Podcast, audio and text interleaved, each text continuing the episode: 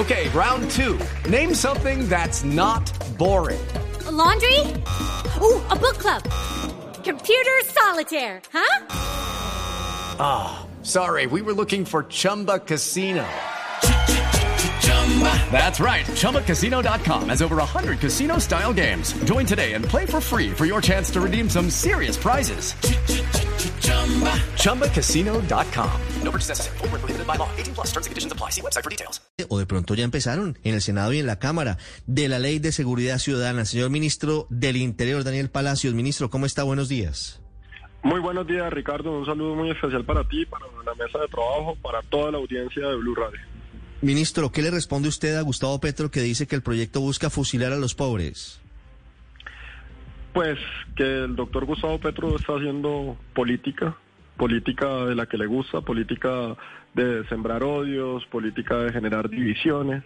Y aquí realmente lo que estamos haciendo en este proyecto de ley, que está a punto de, ya de ser... Eh, pasado para sanción presidencial es trabajar en la preocupación de los ciudadanos, Ricardo, en lo que todos los ciudadanos, el ciudadano a pie siente, en lo que ustedes en los medios de comunicación permanentemente le presentan a la sociedad ese panorama de impunidad, ese panorama de frustración, cuando en especial, por ejemplo, delitos violentos se cometen y no son judicializados como debe ser. Esa persona queda en la calle. Ahí, eso es nuestra preocupación. La preocupación del doctor Petro es hacer campaña. La preocupación de nosotros es legislar para generar mejores condiciones de justicia y de seguridad para todos los ciudadanos. Mm. Pero, ministro, ¿en dónde queda el límite entre lo que se necesita para evitar que se cometan delitos y lo que algunos congresistas y líderes opositores consideran es la criminalización de la protesta? Bueno, nuevamente, Ricardo, nuestra preocupación no es la oposición. La oposición en todo está en contra.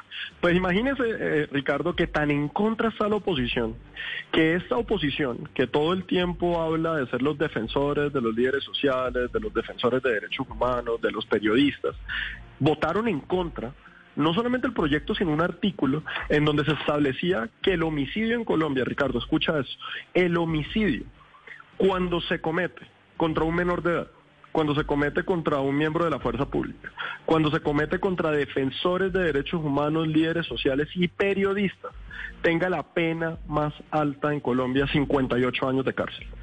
Y eso lo votaron en contra. Eso lo votaron en contra. Aquí nosotros estamos legislando precisamente para proteger a la población más vulnerable en Colombia. Pero déjame ser claro. Uno de los temas más eh, importantes de esta ley es establecer claramente que el delincuente violento debe estar en la cárcel y no en la calle mientras espera juicio. Hoy enfrentamos esa gran preocupación que les he escuchado a ustedes en la mesa de trabajo de Blue Radio tantas veces. Y es que quien comete un delito utilizando un arma de fuego, un arma blanca un arma de letalidad reducida. Vamos a ponerlo en un ejemplo, Ricardo. El ciudadano que se bajó de una estación de Transmilenio o se bajó de la estación del metro, lo recibe un delincuente con un arma de fuego, lo atraca, lo captura, lo llevan donde el juez, Hoy el juez lo que decía era que la ley no le establecía con absoluta claridad que tenía que darle una medida de aseguramiento intramural a esa persona y lo dejaban en libertad hasta que llegaba el juicio.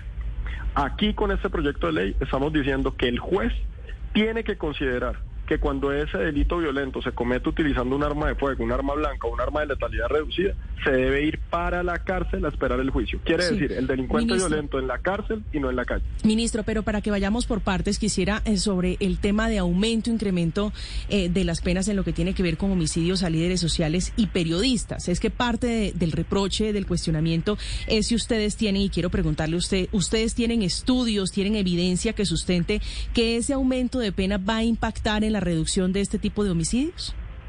Pues claro que sí. Mira, y lo primero que hay que decir aquí claramente es que este no es un proyecto sacado del sombrero, ni es un proyecto populista como si hacen quienes lo critican de manera irresponsable y además siembran odios y siembran divisiones. Aquí este proyecto fue un proyecto que se construyó entre el Ministerio del Interior, Ministerio de Defensa, Policía Nacional, Ministerio de Justicia, Fiscalía General de la Nación, Procuraduría General de la Nación la Asociación de Ciudades Capitales, todos los alcaldes de ciudades capitales, los alcaldes de Federación de Municipios, los gobernadores del país, en donde se estableció claramente unas condiciones en donde podemos tener la discusión. Si la preocupación es, si le subimos a un asesino de líderes sociales a que tenga 58 años de cárcel o tenga 48, Si ustedes, eh, y lo digo con mucho respeto, consideran que eso está mal, lo respeto. Nosotros consideramos desde el gobierno que quien asesine a una de estas poblaciones vulnerables o una eh, población como la fuerza pública que presta un servicio para todos, deba tener la condena más alta. Pues eh, esa es la posición que nosotros como gobierno, la mayoría del Congreso adoptó y que además también está demostrado que hay delitos que por su impacto en la sociedad, por su gravedad, deben ser sancionados de manera ejemplarizante. Ministro, ¿esto está medido en cuánto implicaría el aumento de personas detenidas? ¿Tenemos cupos suficientes en las cárceles para, para recibir ese aumento de, de personas que inevitablemente tendrían que ir a prisión luego de la entrada en vigencia de esta ley? Bueno, lo primero que hay que decir ahí, Ricardo, es lo siguiente. Aquí hay unas conductas que lo que se hace es agravar la condena. Quiere decir, ya tiene condena. No estamos generando una nueva población. Esa población tiene condena y lo que se está diciendo es, aquí lo vamos a agravar. Eso en primera medida. En segunda medida, estamos diciendo que el delincuente violento, el que lo haga con un arma de fuego, un arma blanca, un arma de letalidad reducida, debe estar en la cárcel y no en la calle. Ahí mi preocupación es que el delincuente no esté en la calle, mi preocupación es que el delincuente esté en la cárcel. Pero ¿qué establecimos en el proyecto frente al tema carcelario? Un tema carcelario que viene no a partir de este proyecto, sino que hemos venido sufriendo desde hace mucho tiempo. Primero, queda en el texto del proyecto de ley que en menos de cuatro meses tenemos que erradicar un proyecto de reforma carcelaria trabajado entre Asocapitales, Federación de Municipios, Federación de Departamentos y Gobierno Nacional para por fin dar una solución en ese tira de pelota permanente entre si es responsabilidad de los alcaldes, es responsabilidad de los gobernadores, es, responsabilidad del gobierno, dejar las competencias claras y recursos claros para un plan de choque en materia de construcción de cárcel. Segundo, el gobierno nacional ha venido avanzando en la creación de más de 4.000 cupos nuevos durante este gobierno, pero estaremos trabajando con el ministro de Justicia el próximo semestre para erradicar un COMPES de importancia estratégica que establezca la inversión que se hará en los próximos 10 años para construcción carcelaria.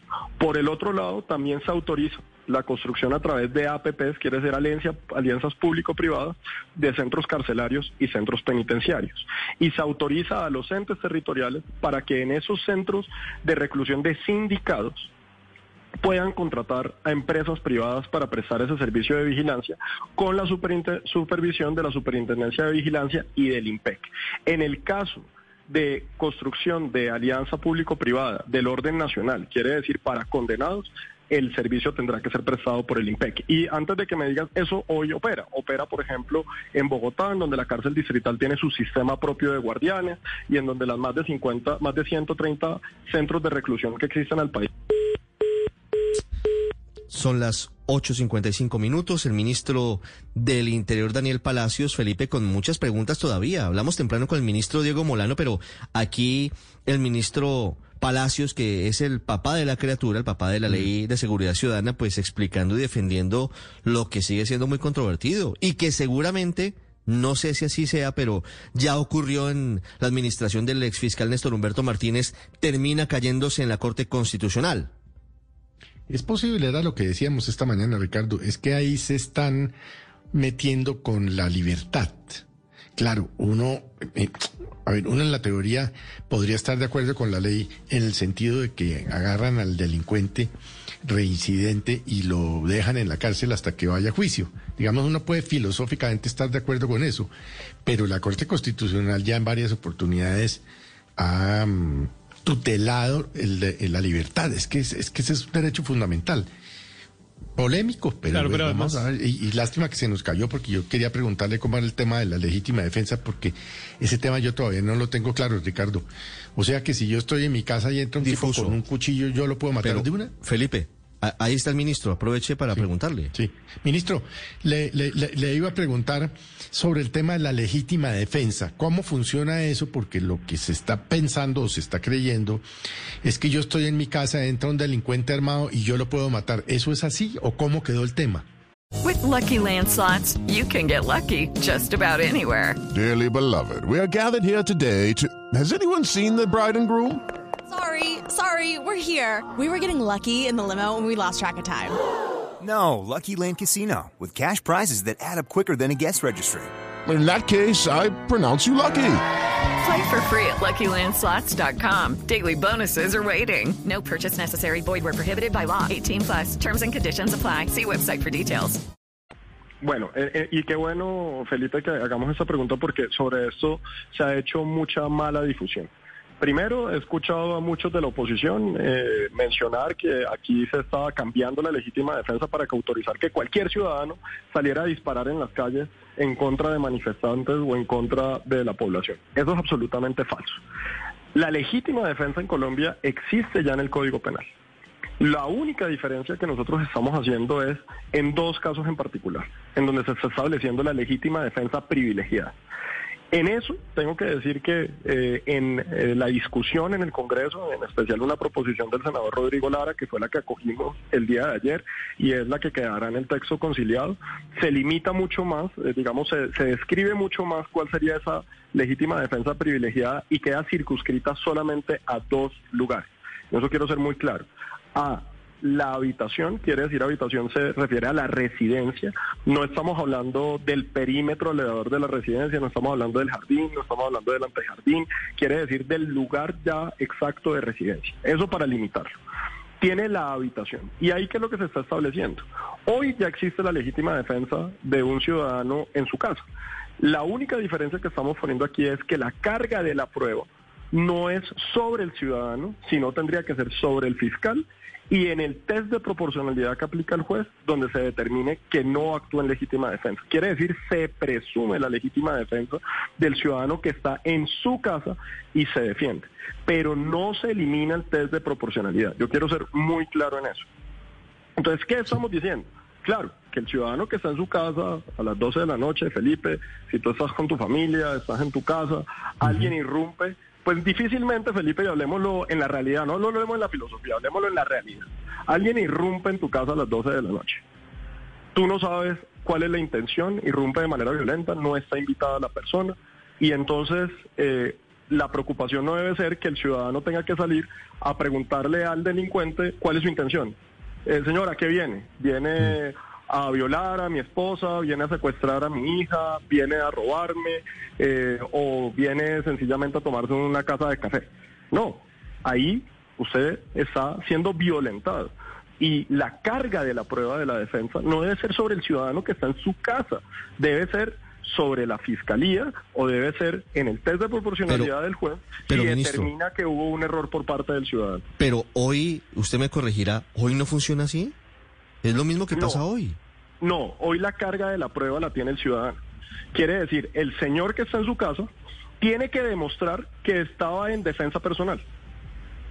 Aquí lo que estamos diciendo es no, se presume que la persona se defendió porque yo estaba en mi casa. Yo estaba acostado en mi casa durmiendo y alguien irrumpió. Entonces, si yo actué mal en mi defensa personal, usted es el que lo tiene que demostrar. Quiere decir, la fiscalía o el investigador judicial tiene que demostrar que yo actué de manera indebida. No al revés, no yo tengo que salir a mostrar que yo me estaba defendiendo. Y solamente es en el caso de la habitación o en el caso del vehículo privado. Por eso es que yo creo que en esto se ha hecho mucha, mucha política barata y mucha desinformación. Aquí en ninguna parte se está autorizando que la gente dispare de manera discrimi- discriminada en las calles. De hecho, déjame decirte que es la contradicción total. Aquí en este proyecto de ley estamos regulando y limitando el uso, el uso de las armas de letalidad reducida. Se está estableciendo una reglamentación que además tiene que tener permiso por parte del Departamento de Control y Comercio de Armas, donde se establece cuáles son las personas que lo pueden utilizar y no- quienes no lo pueden utilizar. Lo que estamos es precisamente sacando armas traumáticas y armas de letalidad reducida de las calles. Totalmente lo contrario de lo que están diciendo.